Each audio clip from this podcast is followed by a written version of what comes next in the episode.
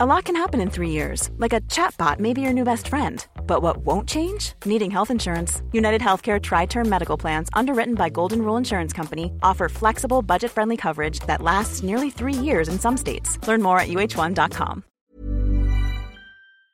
Bonjour, c'est Jules Lavie pour Code Source, le podcast d'actualité du Parisien.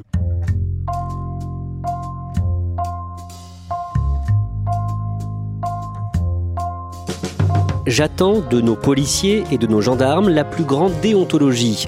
Déclaration d'Emmanuel Macron le 14 janvier dernier à Pau, le chef de l'État évoque également des comportements qui ne sont pas acceptables. Cela faisait plus d'un an que le sujet des violences policières était dans l'actualité. Alors pourquoi ce changement de ton maintenant de la part du chef de l'État et du gouvernement? Code Source refait le film des événements avec deux journalistes du service police-justice du Parisien, Éric Pelletier et Jean-Michel Descugis.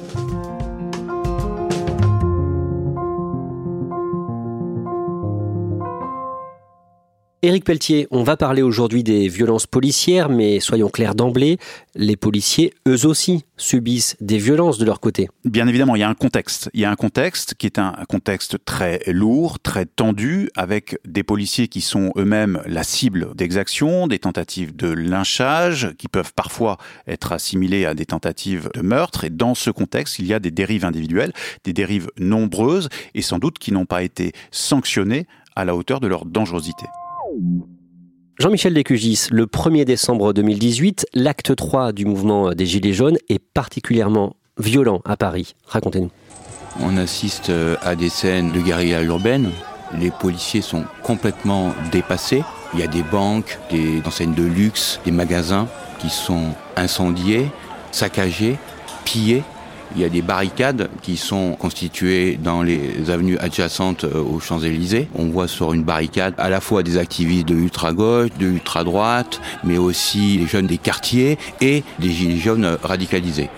Et il va y avoir un épicentre qui va être la place de l'Étoile, où les manifestants vont prendre d'assaut l'Arc de Triomphe, ils vont saccager la flamme du soldat inconnu, ils vont taguer sur les murs, ils vont piller le musée, ils vont euh, s'en prendre aux forces de l'ordre. Un policier va manquer de se faire lyncher, il va être sauvé d'ailleurs euh, par euh, deux des gilets jaunes qui vont le pousser vers la sortie. Il va avoir un affrontement pendant plusieurs heures entre les forces de l'ordre et les manifestants. Alors d'un côté à coups de grenades, de canons, et de l'autre côté à coups de pavés. On va avoir 110 blessés, dont 17 gendarmes et policiers blessés. On va avoir 190 départs de feu, 287 interpellations, donc un bilan vraiment euh, très lourd. Le même jour, le soir, toujours à Paris, euh, dans le même quartier, hein, dans un Burger King de l'avenue Wagram, dans le 17e arrondissement, des CRS tabassent des manifestants. Il est environ à peu près 19 heures. Il y a un nuage qui recouvre la place de l'Étoile et, les Champs-Élysées. Les compagnies CRS essaient de déloger un millier de manifestants qui restent encore sur place. Et tout d'un coup, on va voir sur des vidéos des CRS, une quinzaine de CRS, s'engouffrer dans le Burger King de l'avenue Wagram et là, taper, frapper avec leur matraque des manifestants.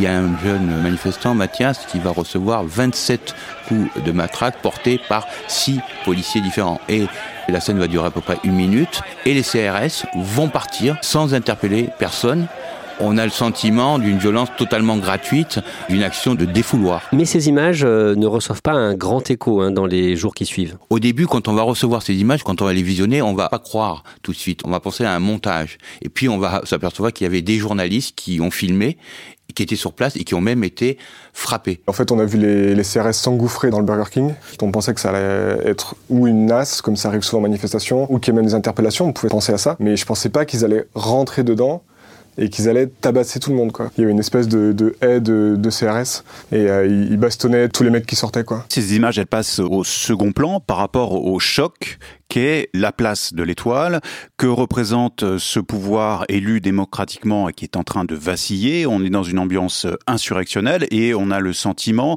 que là, il s'agit d'un à côté qui est pas du tout anecdotique, loin de là. Il y a des brutalités policières, mais c'est vrai que ces exactions ne sont pas relevées avec suffisamment d'acuité par les médias.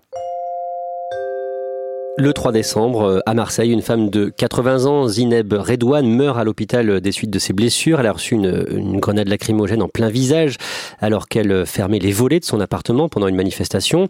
Jean-Michel Descugis, quelques semaines plus tard, euh, le samedi 5 janvier, à Paris, le ministère de Benjamin Griveaux, qui est porte-parole du gouvernement à ce moment-là, est pris pour cible. Racontez-nous ce qui se passe précisément.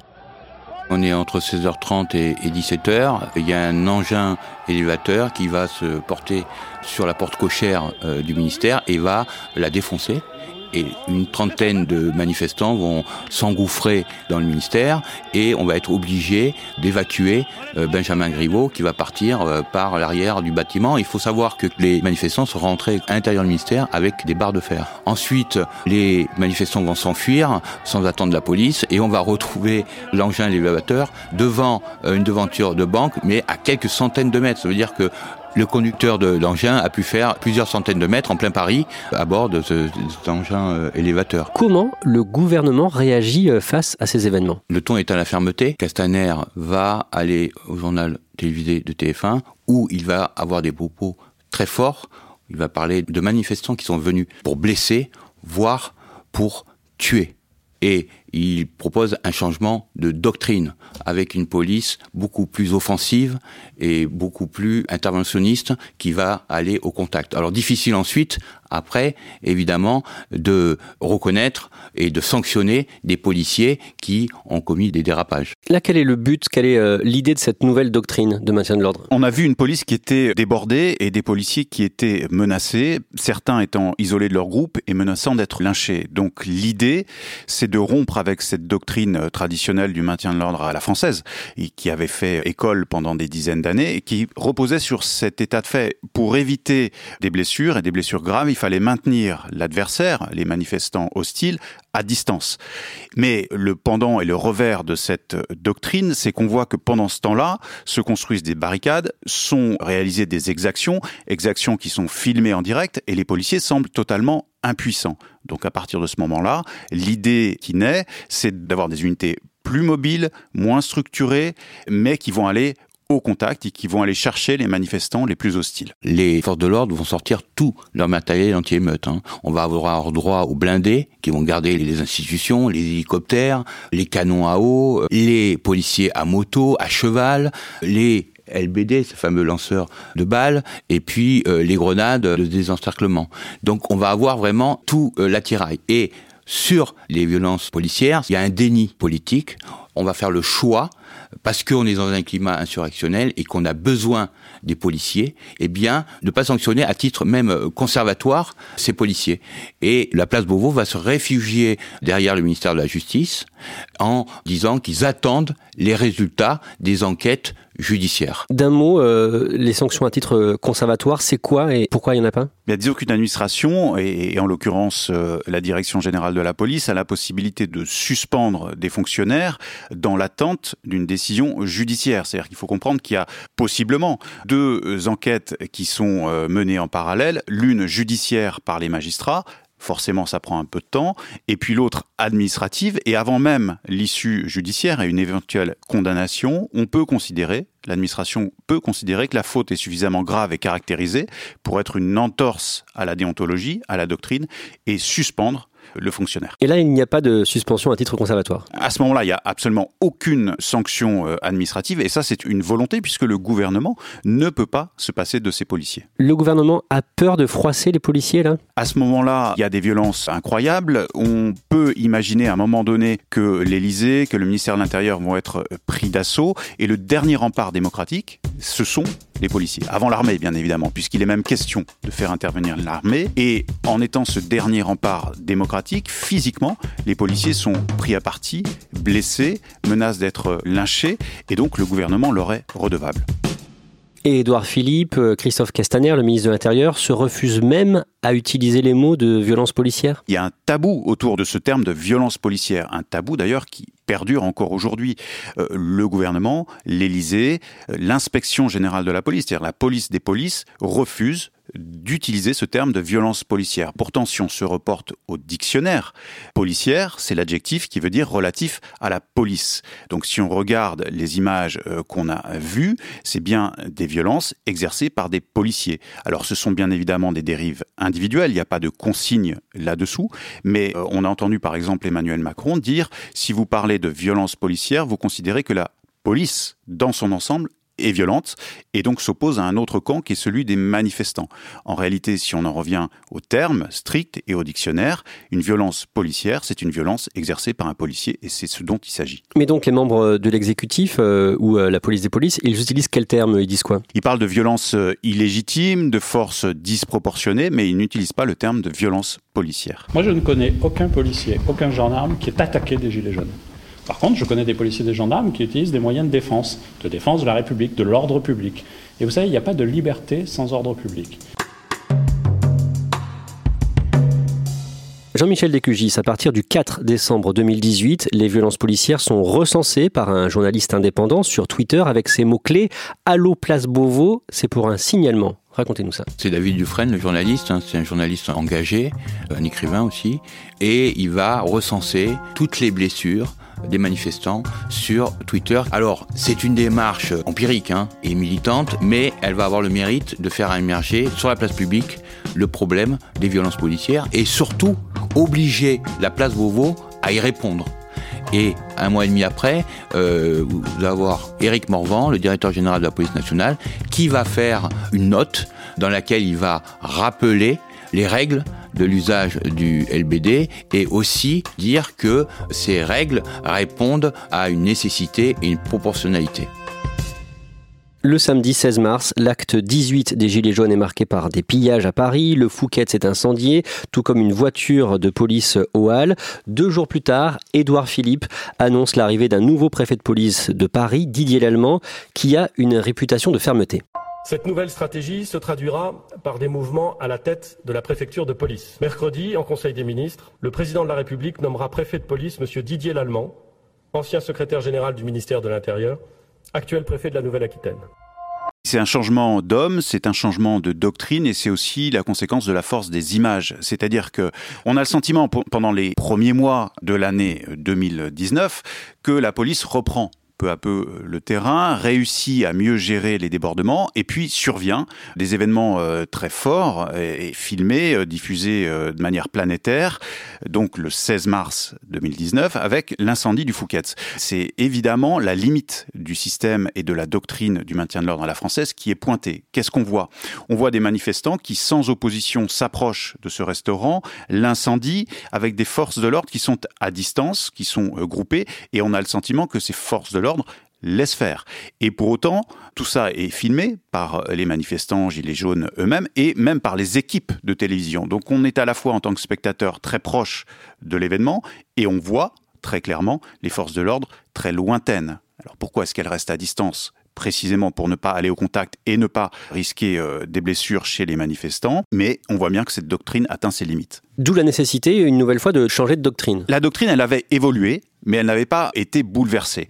On s'était dirigé vers des unités euh, plus mobiles, mais cette fois-ci, et à partir de l'arrivée du préfet allemand, qui est vraiment euh, le préfet euh, à poigne, on muscle ces unités, on muscle les unités motocyclistes notamment, et là, le, contact, c'est clairement la doctrine.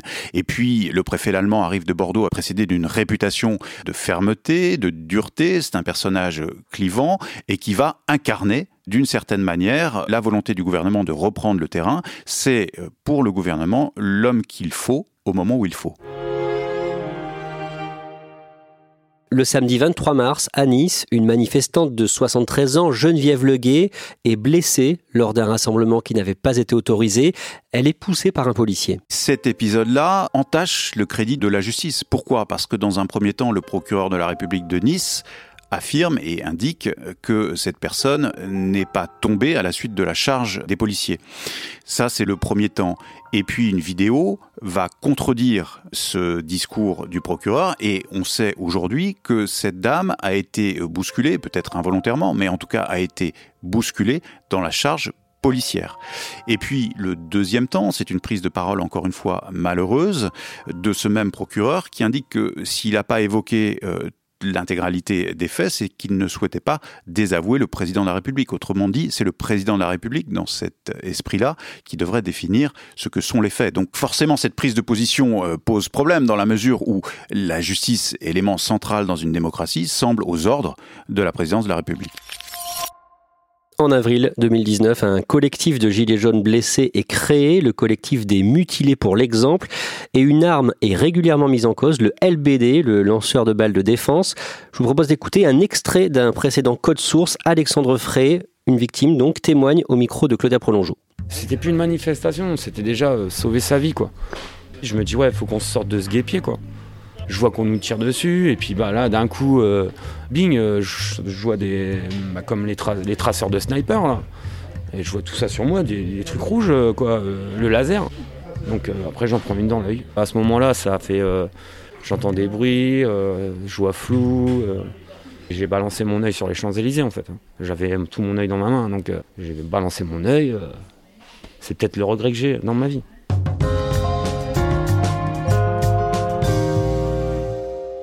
Éric Pelletier, c'est quoi précisément un LBD Le LBD, c'est l'évolution euh, du fameux flashball, évolution vers une arme qui est plus, euh, soi-disant, performante, plus euh, puissante, plus récente et un peu plus précise.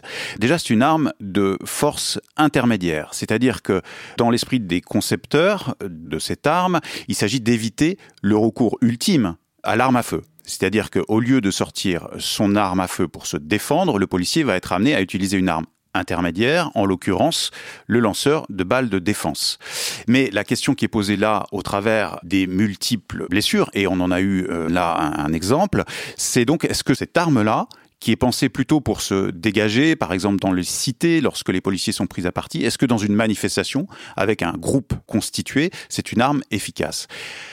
Et à l'évidence, si elle peut se révéler efficace, elle est risquée. Et c'est une arme qui n'est pas adaptée au maintien de l'ordre. Pourquoi précisément c'est risqué? C'est risqué parce qu'elle est insuffisamment euh, précise, elle est puissante et surtout, elle lance ces fameuses balles de défense qui sont des balles en caoutchouc et qui sont d'un diamètre, qui est un diamètre absolument égal au lobe de l'œil et qui provoque des mutilations très graves. Et euh, la balle part relativement lentement, c'est ça? Il y a trois secondes à peu près entre le temps quand euh, le policier tire et au moment de l'impact. Et du coup, le manifestant va par réflexe bouger quand il entend le bruit. Et si on est dans une foule à 30 mètres de distance, c'est quelqu'un d'autre qui peut prendre à sa place ou, ou même lui euh, dans le visage alors que même le policier a visé le thorax. Plusieurs hauts responsables de la police reconnaissent en off que cette euh, arme ne devrait pas être utilisé euh, dans des manifestations? Oui, c'est le paradoxe. Il y a une réflexion qui est même assez aboutie et qui va plutôt dans le sens de l'abandon de cette arme au sein du maintien de l'ordre. Et cette réflexion, elle est partagée par de nombreux hauts policiers. Simplement, on l'a rappelé, l'administration et le gouvernement est véritablement dépendant des policiers qui, eux, pour leur propre sécurité, les policiers de terrain ne veulent pas abandonner cette arme. Donc on est dans cet entre-deux où on s'est rendu compte que cette arme n'était pas adaptée, mais on ne peut pas la retirer aux policiers qui la réclament. Donc se prépare actuellement un schéma, un schéma national du maintien de l'ordre qui va euh, redéfinir toutes les doctrines d'ici euh, à quelques semaines et il va falloir être attentif au fait de savoir si le lanceur de balles de défense est éventuellement interdit ou s'il y aura un moratoire sur le fameux euh, LBD. Et des autorités quand même de la République comme le défenseur des se sont déjà prononcés pour l'interdiction du LBD dans le maintien de l'ordre. On a entendu aussi Alain Bauer dire que c'était pas une arme adaptée du tout. Jean-Michel Lécugis, euh, le LBD sera évoqué dans ce nouveau schéma? On a posé la question au ministère de l'Intérieur et on nous a répondu que non, on n'en parlerait pas dans ce plan. Justement, pour le ministre de l'Intérieur, Christophe Castaner, il n'y a pas de problème avec le LBD, officiellement, d'après ce qu'il dit? Officiellement, c'est une arme dont on ne peut pas se passer. Ce que je sais, c'est que si on les retire à nos policiers, il leur reste quoi?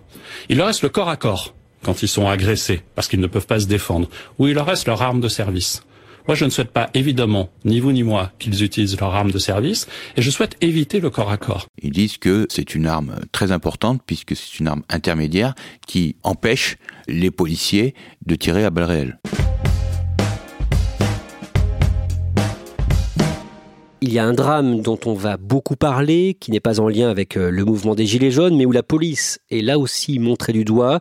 C'est la mort de Steve Maya Canisso, un jeune homme de 24 ans à Nantes, la nuit de la fête de la musique, le 21 juin. C'est une fête euh, techno avec des jeunes et, la fin de la fête est interrompue par des forces de police qui demandent aux teufeurs de quitter les lieux.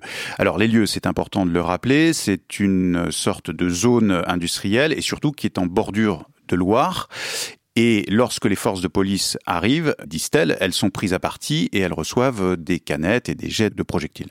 D'où la décision d'intervenir, et c'est là que les difficultés vont arriver. Euh, il y a cette intervention qui est décidée, et dans la bousculade, un certain nombre de gens, une douzaine, tombent à l'eau, et parmi eux, un jeune homme dont on retrouvera le corps plus tard, donc le fameux Steve. Et là, la vérité a mis du temps euh, à éclater? Oui, bien sûr, et on voit une certaine déconnexion du ministre de l'Intérieur vis-à-vis de la réalité du terrain. Il y a du retard à l'allumage par rapport à une réaction qui devrait être tout de suite celle de l'enquête, voire de la dénonciation des conditions dans lesquelles les policiers sont intervenus. Pourquoi? Parce que normalement, on n'intervient pas de cette manière-là lorsqu'on est proche d'une zone dangereuse. Et la Loire est évidemment une zone dangereuse. La suite va le montrer, mais finalement, il faudra attendre une certaine mobilisation des jeunes, localement, euh, nationalement, la médiatisation de l'affaire pour que Christophe Castaner prenne la mesure et la dimension de cette affaire.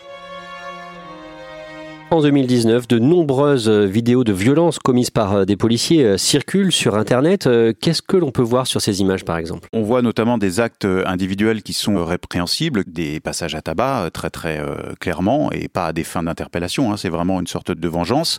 On voit aussi des tirs de lanceurs de balles de défense de LBD à bout portant, alors que la distance minimale normalement est de 3 mètres avec des règles d'engagement très précises. En tout cas, on voit des choses qui, indépendamment du contexte dans lequel elles se situent, très souvent les, policiers sont pris à partie, sont indéfendables. Des vidéos très marquantes, euh, je pense euh, à ce policier commandant qui euh, commandait un dispositif à Toulon lors d'une manifestation des Gilets jaunes et qui, en marche, va s'en prendre, on va le voir, en train de tabasser deux manifestants. Je pense aussi à Bordeaux où un manifestant va prendre une balle de LBD dans le dos. Et sans doute, le ministre de l'Intérieur aurait dû prendre des mesures conservatoires, ce qui aurait permis d'apaiser peut-être un peu les choses et surtout de ne pas avoir le sentiment dangereux qu'il y a une impunité dans la police. Est-ce qu'il y a des sanctions? Est-ce qu'on a des chiffres? On a le chiffre des enquêtes sur toute la France. Au 15 janvier, selon le ministère de la Justice, il y avait 401 euh, enquêtes qui avaient été confiées à la police des polices, à l'IGPN. Parmi ces 401 enquêtes, la moitié concerne Paris. Un tiers des enquêtes ont été classées sans suite. Toutes les autres sont en cours ou en cours d'analyse et parmi celles-ci, il y a 32 qui ont débouché sur une information judiciaire pour les cas les plus graves. Et à ce jour, il n'y a seulement, à Paris en tout cas, que deux policiers qui ont été condamnés.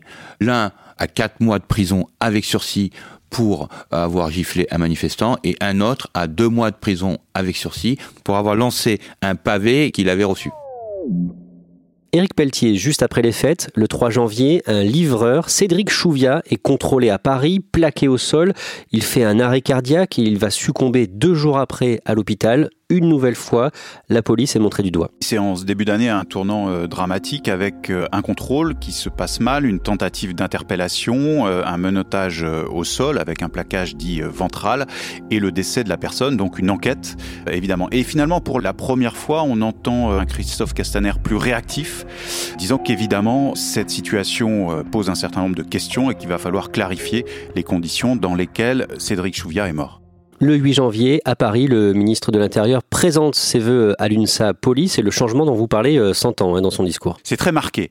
À la fin euh, de son discours de vœux à cette organisation euh, syndicale qui représente les gardiens de la paix, Christophe Castaner renvoie les policiers à leur devoir d'exemplarité. Il le dit, il le martèle, et il le martèle notamment au chef de police. Et il prend pour ça un exemple qui date de la veille, c'est tout récent. Le matin même, l'intéressé a été euh, suspendu de ses fonctions, puisqu'il s'agit du directeur départemental de la sécurité publique, un haut cadre euh, de la police de Nice, et qui est donc suspendu. Pourquoi? Il est suspendu pour une affaire euh, de soupçon de malversation euh, financière, donc ce n'est pas du même ressort, mais malgré tout, le ministre utilise cette euh, enquête pour rappeler les policiers à leur devoir d'exemplarité. Le jeudi 9 janvier, à Toulouse, en marge d'une manifestation, va se dérouler une scène de violence policière, filmée là encore, et qui sera peut-être la vidéo de trop. Ben, on voit une jeune manifestante à Toulouse qui euh, n'est pas du tout euh, menaçante, elle a même les bras euh, levés. Un policier la pousse en avant et un autre policier qui se trouve juste devant elle, lui fait un croche-pied, elle chute, elle tombe lourdement sur le trottoir et sa tête manque de heurter un poteau. Cette image, en fait, elle est très marquante. Pourquoi? Parce que il y a tout dedans. On y voit l'exaspération de la police. Ça raconte les mois de maintien de l'ordre, de difficultés, etc. Mais il y a aussi la transgression du code de déontologie du policier, qui n'est pas là pour euh, faire un croche-patte, mais pour garder la paix.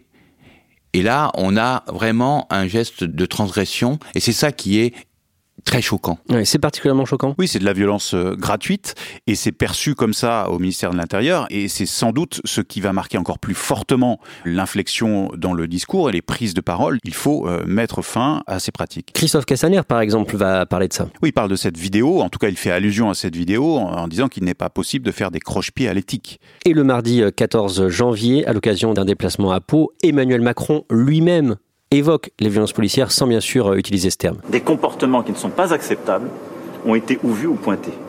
Je ne veux pas en faire la majorité du genre, je ne veux pas généraliser et je ne veux pas que justement ça atteigne la, la crédibilité et la dignité de nos professionnels des forces de sécurité intérieure. Mais pour cela, il ne faut avoir aucune complaisance. Et il demande à son ministre de l'Intérieur de faire des propositions pour renforcer la déontologie des forces de l'ordre. Ce discours, il est forcément mal perçu par euh, beaucoup de policiers qui subissent eux aussi des violences. Les syndicats se sentent euh, trahis. Nos collègues euh, subissent la foudre, subissent le chaos, et c'est les derniers remparts de la République. Donc Monsieur Macron, euh, il doit pas diviser, mais rassembler. Et aujourd'hui, avec de tels propos, euh, c'est une charge en règle sur la police nationale, sur les forces de l'ordre, et pour nous, c'est d'un très mauvais goût. Ils se posent en victime. Ils disent qu'ils ont été instrumentalisés par le ministère de l'Intérieur, qui les a soutenus quand il y avait un climat insurrectionnel et qui maintenant les lâche parce que la situation redevient euh, plus calme. Il y a quand même dans le discours syndical une voix discordante, c'est celle du syndicat des commissaires de la police nationale, syndicat majoritaire, et qui dénonce le fait que des sanctions n'aient pas été prises plus tôt. Cela fait plus d'un an que le sujet des violences policières est dans l'actualité. Tous les médias en parlent régulièrement, le Parisien aussi bien sûr. Le Parisien qui en a fait deux fois son dossier d'ouverture, son fait du jour, en mai et en novembre. Pourquoi ce changement de ton maintenant? Plusieurs raisons. D'abord l'effet d'accumulation. On a vu des dizaines de vidéos euh, qui montrent des dérives individuelles euh, de policiers et de policiers qui, euh, jusqu'à preuve du contraire, n'ont pas été sanctionnés administrativement et dont les enquêtes sont toujours en cours. Seulement aujourd'hui, deux condamnations à Paris de policiers. Donc premier temps, c'est l'effet d'accumulation. Deuxième temps, c'est ce fameux croc en jambe dont on a parlé à Toulouse, qui est une violence totalement gratuite. Et puis, on l'oublie un peu trop souvent, mais ça, c'est l'arrière-plan. Le programme d'Emmanuel Macron en matière de sécurité, c'est deux piliers la lutte contre le terrorisme et le rétablissement des liens entre la police et la population. Et donc là, on est au cœur du programme d'Emmanuel Macron il est parfaitement conscient qu'il est en train d'échouer sur ce point et qu'il faut reprendre l'initiative. Donc il demande au ministère de l'Intérieur et en l'occurrence à Christophe Castaner d'infléchir le discours et de faire des propositions en matière de déontologie. On peut quand même noter que la déontologie, elle est codifiée, elle est cadrée au ministère de l'Intérieur et que nul euh, n'est besoin de faire de nouvelles propositions pour que les policiers fassent preuve d'exemplarité. Ce code de déontologie, il existe et on n'a pas besoin de nouvelles dispositions. Ce qu'on voit là clairement sur les vidéos, sous réserve d'investigation, c'est quand même des actes qui sont des entorses évidentes au code actuel de déontologie.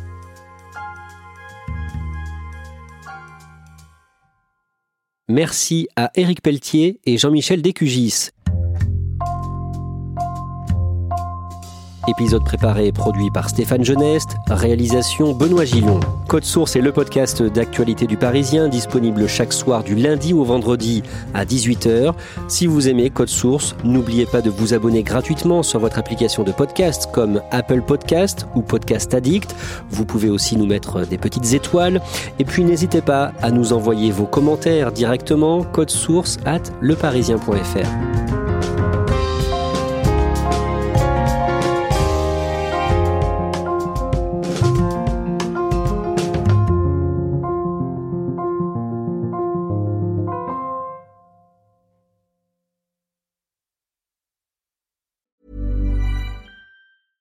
Want flexibility? Take yoga. Want flexibility with your health insurance? Check out United Healthcare Insurance Plans. Underwritten by Golden Rule Insurance Company, they offer flexible, budget friendly medical, dental, and vision coverage that may be right for you. More at uh1.com. Sick of being upsold at gyms? My guy, you're currently a base member. For $90 more, I can upgrade you to our Shred membership. For $130 more, you'll be a Swole member. And for just $300 more, you'll reach Sweat Platinum.